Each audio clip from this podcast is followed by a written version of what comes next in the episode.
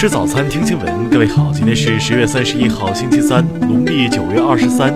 新阳在上海问候您，早安。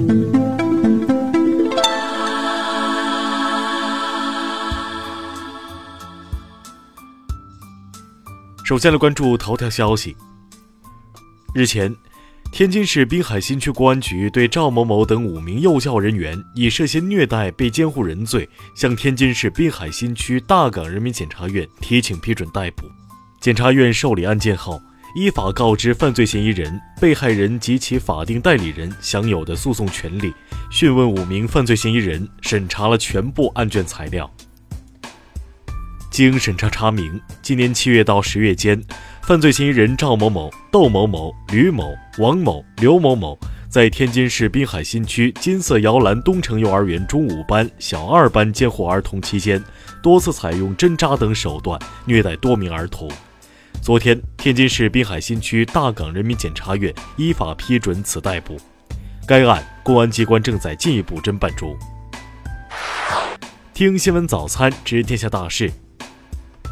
美国彭博社三十号称。如果美中领导人下月在 G20 期间的会谈没有成果，美国准备在十二月初宣布对所有剩余的中国货品加征关税。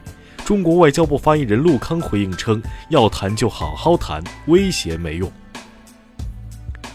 中国航空于二十八号、二十九号连续两天，先后共派出航班五架次前往塞班，共接回中国游客一千二百余人，另有部分游客乘外航航班离开。至此。因台风玉兔而滞留在塞班的近一千六百名中国游客已平安返回国内。昨天，菲律宾人民币交易商协会在首都马尼拉正式签约成立，这标志着人民币和菲律宾比索将可实现直接兑换，这意味着减少了需经美元的交易兑换成本和外汇保值的成本。据日本产经新闻二十六号报道。日本决定，二零一九年一月一号起，进一步放宽对中国游客的签证优惠。明年起，全国所有高校学生将享赴日签证优惠。三十号，一代武侠小说泰斗查良镛（笔名金庸）病逝，终年九十四岁。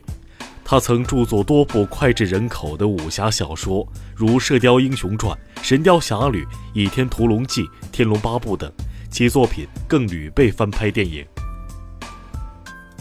截至昨天十六点，重庆公交坠江事故中共发现九名遇难者遗体，打捞上岸七名，其中三名遇难者遗体身份已确认，其余四名遇难者遗体正进行 DNA 比对。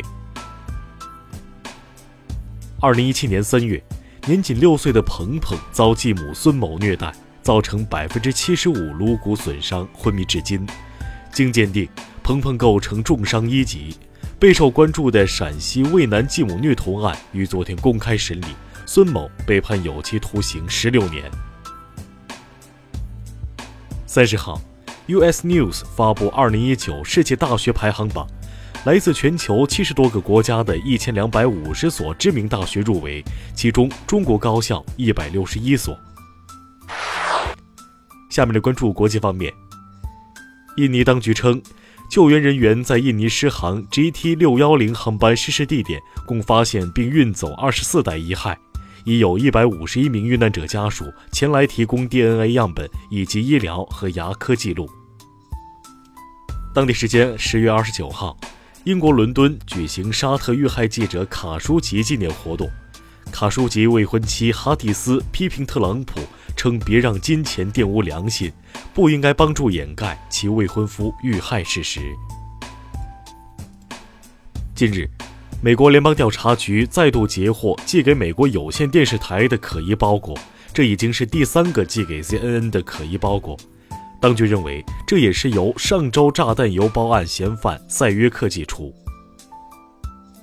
三十号。美国总统特朗普在接受美国新媒体公司 Axio 独家专访时表示，他计划签署一项行政命令，取消非美国公民的婴儿公民权以及在美国本土出生的非法移民的公民权。美国国会中期选举将于十一月六号举行，但据俄媒三十号报道，民意调查机构盖洛普公司的每周民调结果显示，美国总统特朗普的支持率一周来下跌至百分之四十。三十号凌晨，俄罗斯唯一的航母库兹涅佐夫号发生紧急事故，其所在的修船厂 PD 五零浮船坞突然沉没，造成一人重伤，三人中度受伤。二十九号。德国法兰克福市内发现一枚二战遗留炸弹，据悉，这是一枚美国飞机炸弹，重约一百二十五公斤。炸弹附近七百米范围内将受影响，附近约一点六万名居民需紧急疏散。现年四十七岁的阿桑奇，二零零六年创建网站维基解密后，因泄露大量情报遭到美国通缉，还因一起强奸案受到瑞典方面的指控。二十九号，阿桑奇称。厄瓜多尔方面将结束对自己的庇护，并将其移交美国。下面来关注社会民生。为整治中国式过马路，湖北荆门警方下了猛药。除了在微信公众号曝光行人闯红灯高清照片，还将这些照片刊发在《金门晚报》社会新闻版面，并配以标题：“你闯红灯的样子真的不好看。”二十九号。浙江杭州有网友发帖称，某景区佛像的眉心长有马蜂窝，马蜂窝越长越大，让人以为是痣。景区工作人员表示，马蜂窝处理难度大，选择佛系对待。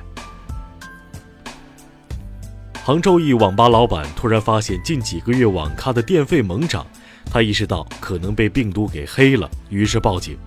原来是维保人员暗中在电脑中植入病毒程序，用以挖取虚拟货币。武汉的李女士家中失窃，她通过犯罪现场推断出小偷的进门方式以及作案时间，同时根据冰箱旁的空牛奶盒推断是小偷喝的。最后，警方据此提取唾液，根据 DNA 成功抓捕了嫌疑人。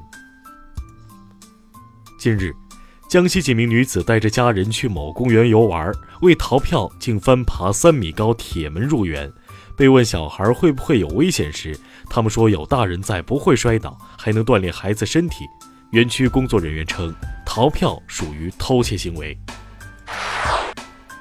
下面来关注文化体育。三十号，皇家马德里官方宣布解雇主帅洛佩特吉，他就任仅短短四个月。同时，皇马宣布二队卡斯蒂亚主帅索拉里暂代主帅之职。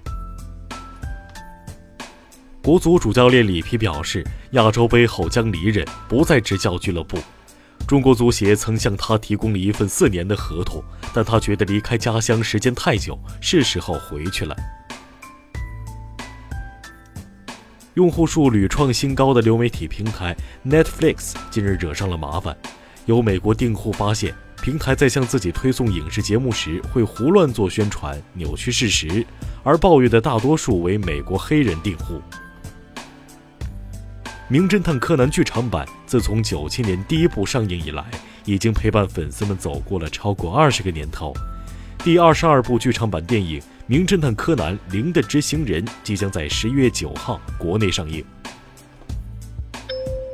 以上就是今天新闻早餐的全部内容，请微信搜索 xwzc 零二幺，也就是新闻早餐拼音首字母再加数字零二幺。如果您觉得节目不错，请在下方拇指处为我们点赞。一日之计在于晨，新闻早餐不能少，咱们明天不见不散。